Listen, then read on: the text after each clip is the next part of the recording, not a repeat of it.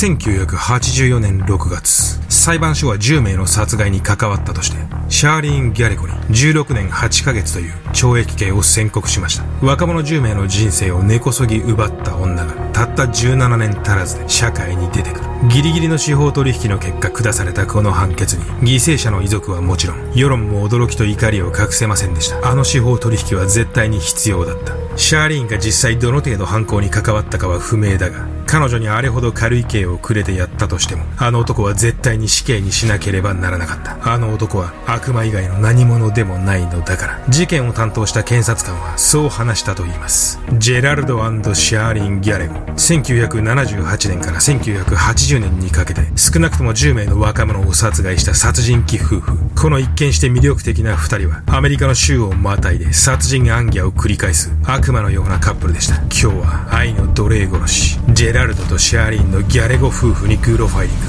眠れなくなっても知らないぜ。グロファイリングはご覧のグロファイラーのほか多くのグロファイラーたちによって支えられています。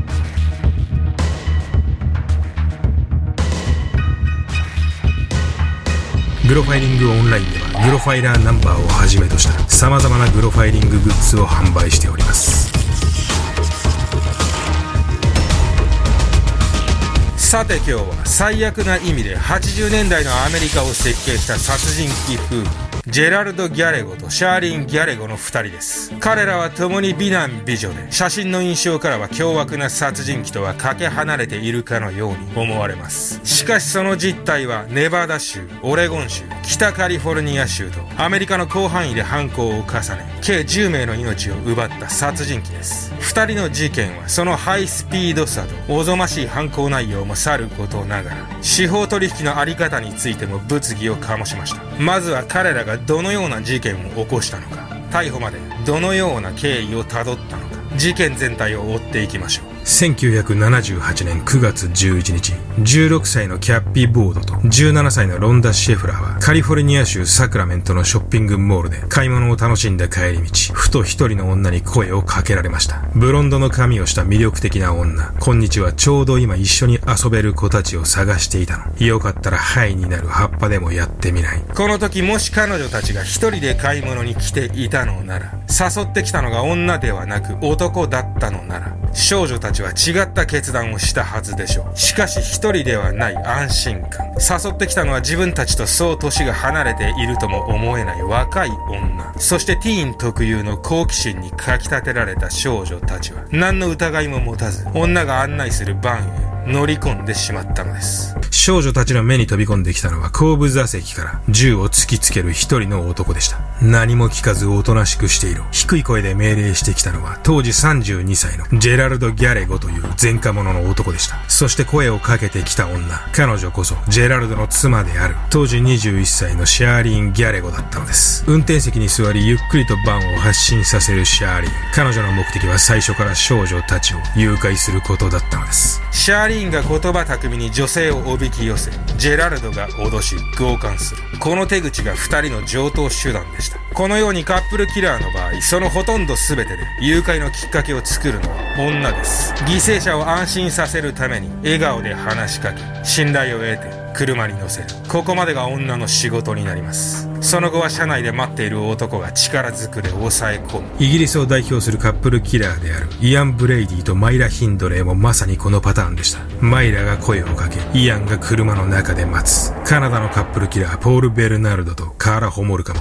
全く同じパターンで犯行に及んでいました。世界共通でカップルキラーのファーストコンタクトは女なのです。1979年6月、14歳のブレンダ・ジャッドと13歳のサンドラ・コリーが失踪。1980年4月、17歳のカレン・ツイッグスとステイシー・レディカンが失踪。ジェラルドはバンの後部座席を簡易ベッドのような広い作りへ改造していました。それは密閉した車内に犠牲者を閉じ込め、思う存分自らの欲望を発散する拷問台でもありました。ジェラルドは自分好みの快適な犯行現場を作り上げ、妻シャーリーンを使って次々と獲物を引きずり込んでいったのです。多くの犠牲者たちはバンの中でジェラルドの欲望の餌食となり、人里離れた郊外に連れて行かれ、時にはスコップで、時には銃で殺害されました。その時の様子を見ていたシャーリンは後に法廷で、平たい岩に泥がぶつかるような音がして、少女は膝から崩れ落ち、ゆっくりと仰向けに倒れましたと証言しています。1980年6月6日、妊娠4ヶ月だった22歳のリンダ・アギラールが姿を消します。ヒッチハイクしたバンの運転手と会話をしている姿が、リンダの最後の目撃証言となりました。3週間後、ビーチを散歩していた観光客から地元警察に通報が入ります。地面から人間の手足のようなものが出ている。変わり果てたリンダ・アギラールでした。彼女の直接的な死因は窒息死でしたが、その手首と足首はナイロン製の釣り糸できつく拘束され、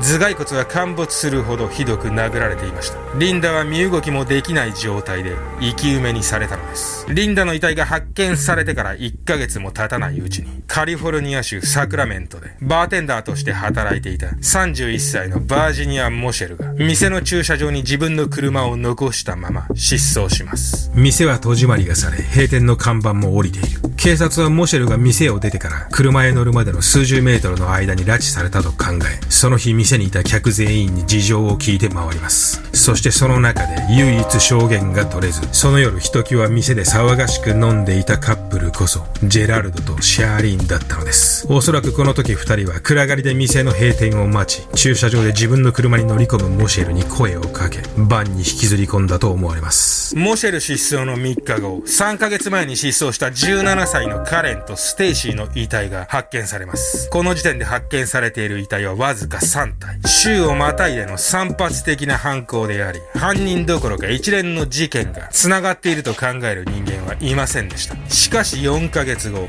事件は急展開を迎えます1980年11月11日祝日に開かれるダンスパーティーに出席していたジェラルドはイブニングドレスの似合う若い女に目をつけます今日はあいつにしよう21歳の大学生のメアリー・サワーズしかし彼女と一緒にいたのは婚約者であるクレイグでした男連れだからやめた方がいい。シャーリーンがジェラルドに耳打ちします。しかしジェラルドは聞く耳を持たず、早く行けとシャーリーンをせかすのみ。シャーリーンはパーティー会場を出た二人を駐車場までで追いかけ、銃を突きつけます。声を出さないで、怯えた二人をバンへ誘導する。しかしここで誰も予想できなかった事態が発生します。車の後部座席のドアを閉めて、メアリーとクレイグをバンに閉じ込めたまさにその瞬間、なんと酔っ払った男が一人、運転席へ乗り込んできたのです。シャーリーンは大急ぎでその男の頬をはたいて引っ張り出し、入れ替わりに運転席へ乗り込み、エンジンをかけ、バンを走らせます。この時バンに乗ってきた男、彼はメアリーとクレイグの友人だったのですが、メアリーたちが自分を置いて、他のメンバーと二次会へ行くものだと勘違い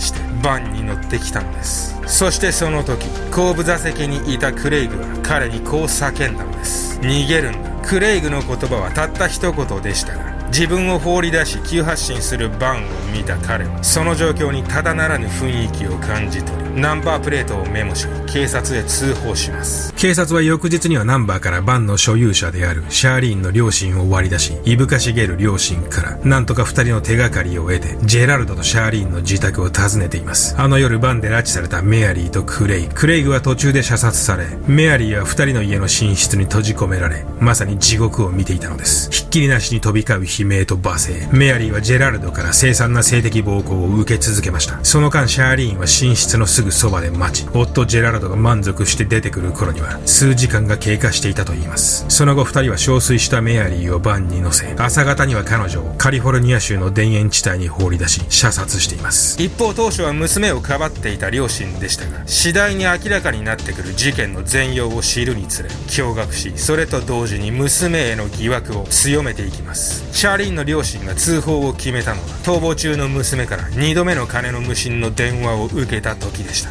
11月17日ネブラスカ州の郵便局に張り込んだ捜査官たちは両親から送られた為替手形を受け取ろうとしたシャーリーンと夫ジェラルドの身柄を確保しました。逮捕後2人はメアリーとクレイグの殺害を否定し自分は実行犯ではないとお互いに自らの関与を認めませんでしたがこのままでは拉致が開かないと考えたシャーリーンの弁護士の提案により司法取引が行われます。刑の減刑係と引き換えに全てを告白する決意をしたシャーリン。メアリーとクレイグを含め合計10名を殺害したこと。その実行犯が夫ジェラルドであること。そして自分がジェラルドに言われるがままに犯行に加担していた共犯者であること。シャーリーンは週間中夫ジェラルドとの関係につきこう話しています。自分がジェラルドの被害者だと気づくまでとても時間がかかりました。彼の被害者には死んだ人もいるけれどまだ生きている人もいます。私は生きている被害者の一人です。ジェラルド・ギャレゴの犯行を立証するにはシャーリーンの証言が不可欠でした。彼女は遺体の遺棄現場や被害者を拉致した日付名前犯行の様子を詳細に供述し法廷では被告人席のジェラルドと証言台で向き合いました。その結果ジェラルド・ギャレゴは2度の死刑判決を受けましたがそれはシャーリーンの証言が非常に詳細で夫を処刑台へ送る証拠として申し分なかったことを意味しています。実際シャーリーンは極めて知能が高い女性でした。恵まれた家庭環境で育ったシャーリーン。他方ジェラルドも頭は悪くなかったのですが彼の家庭環境は悲惨の一言に尽きるものでした。全く正反対の存在とも言うべき彼らは一体なぜ出会いなぜ惹かれ合ったのでしょうか。それを知るには彼らの過去を見ていく必要があります。1946年7月17日ジェラルド・アーモンド・ギャレゴはカリフォルニア州サクラメントで生まれました。ジェラルドの両親は彼が物心つかないうちに不仲となり別居していますのでジェラルド少年は幼少期のほとんどを売春婦だった母と共に生活しています。別居以来父は子供たちと会うことはなくその後3件の殺人を犯し有罪となりガス室へ送られています。ジェラルドの犯罪者としての血筋は父親譲りだったのです。ジェラルドとと母の生活は安定したものではありませんでした。情緒不安定な母、入れ替わり立ち替わりやってくる母の客や恋人の男たち、幼少期から育児放棄が続き、大人たちからは機嫌次第でひっきりなしに暴力を振るわれる。母の客の男の中には、幼いジェラルド兄弟を性的に虐待する者までいたと言います。ジェラルドの幼少期はシリアルキラーのお手本のような幼少期だったのです。ジェラルドが強盗の容疑で警察に突き出された時、彼はわずか6歳の少年でした。最初の性犯罪は12歳の時、6歳の少女への強姦です。警察はジェラルドがまだ12歳であったことを重く受け止め、カリフォルニア州の青少年刑務所へ彼を送致しましたが、そこでジェラルドが更生することはなく、釈放後すぐに彼はいとこたちと武装強盗をしたとして逮捕されています。このようにジェラルド・ギャレゴは幼少期から非常に危険な人物だったのですが、同時に男性としては非常に魅力的な男でもあったようです。18歳で初めて結婚した彼は、重婚した分も含めると、計7回もの結婚を経験しています。確かに彼のルックスは一見した限り悪くはない。そこに惹かれる女性も多かったことでしょう。しかし彼のルックス以外の部分はゴミ以下です。ジェラルドの実の子供のうち、娘一人は彼の性欲の餌食となっているのです。ジェラルドは自分への誕生日プレゼントと称して、当時8歳だった実の娘に手を出していたのです。1978年、14歳になっていた娘は8歳から続く性的虐待に必死に耐えていましたが、ある日衝撃的なことを知ります。なんと自分の友人までもが父の被害に遭っていたのです。悩み、苦しんだ彼女はついに警察へ駆け込み、母へありのままの事実を話すことにしました。娘から告発されたことを知り、ジェラルドは青ざめます。彼はすでにこれまで生きてきた32年間で、実に23回も逮捕されているのです。このままでは終身刑になるかもしれない。妻からも離婚を言い渡され、切羽詰まったジェラルドが頼った人物。それこそが当時の浮気相手の10歳年下の女。この後、ジェラルドの7番目の妻になる、シャーリーン・ウィリアムズ。後に彼の共犯となる、シャーリーン・ギャレゴだったのです。二人の運命が最悪の形で絡み合った瞬間でした。ついに出会ってしまった二人。二人はこの後すぐに性奴隷を求めて、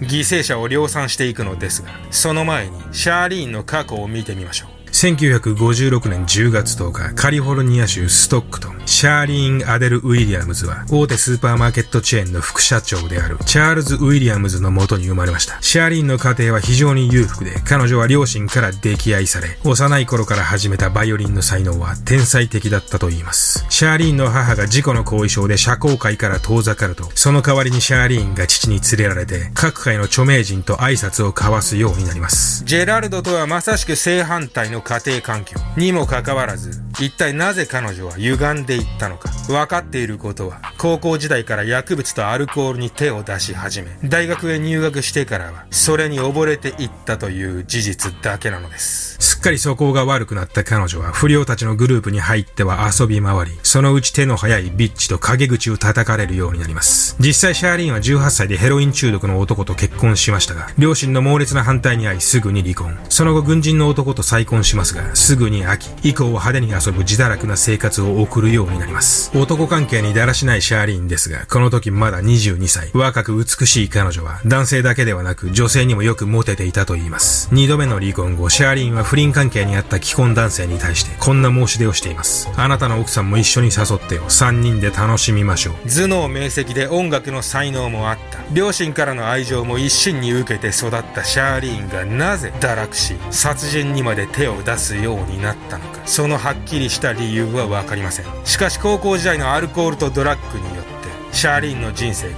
急激な下降曲線をたどったことだけは事実です。1977年9月、シャーリーンは友人に誘われ、ポーカークラブのブラインドデートに参加します。当時のマッチングパーティーとも言うべきイベントで、シャーリーンは偶然出会った男を一目で気に入ります。端正なルックスに反し、危険な雰囲気をまとう。それでいて話も上手い一人の男。それまで周囲に存在しなかったタイプの男にすっかり夢中になったシャーリーン。そう、この男こそ、ジェラルド・ギャレゴだったのです。ジェラルドは出会った当初から、シャーリーンの猟奇性をすでに見抜いていました。デート中ジェラルドはシャーリーンにこう囁いたと言います。女を何人か調教して奴隷にしたいんだ。俺とお前の二人で奴隷を使って遊ぼう。きっと盛り上がるぜ。シャーリーンはこのセリフを聞いて彼の男らしさに惚れ込んだそうです。確かにこの二人は相性の良いカップルでした。暴力的なジェラルドに対し、シャーリーンは非常に従順でした。死逆と非逆。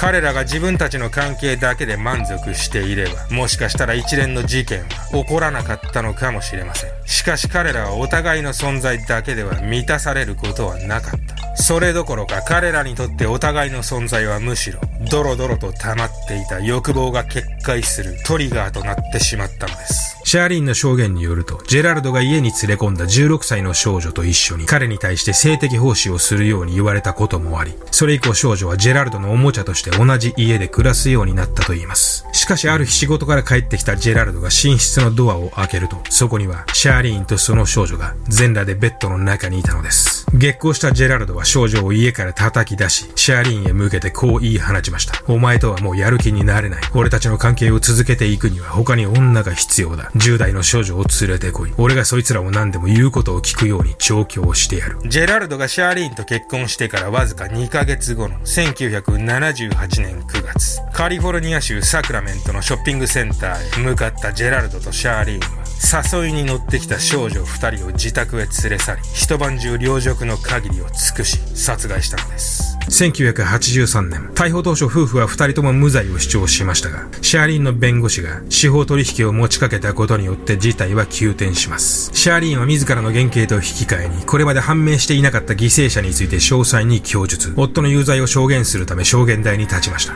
裁判の結果、妻シャーリーンの証言は有罪に足る証拠であると認められ、夫ジェラルドは4件の殺人で有罪となります。一方でシャーリーンは16年8ヶ月の判決を受け、1997年に刑期を満了しています。二度の死刑判決を下されたジェラルドは、2002年7月、自身の死刑執行を待たず、直腸癌で死亡しています。56回目の誕生日を迎えた翌日のことでした。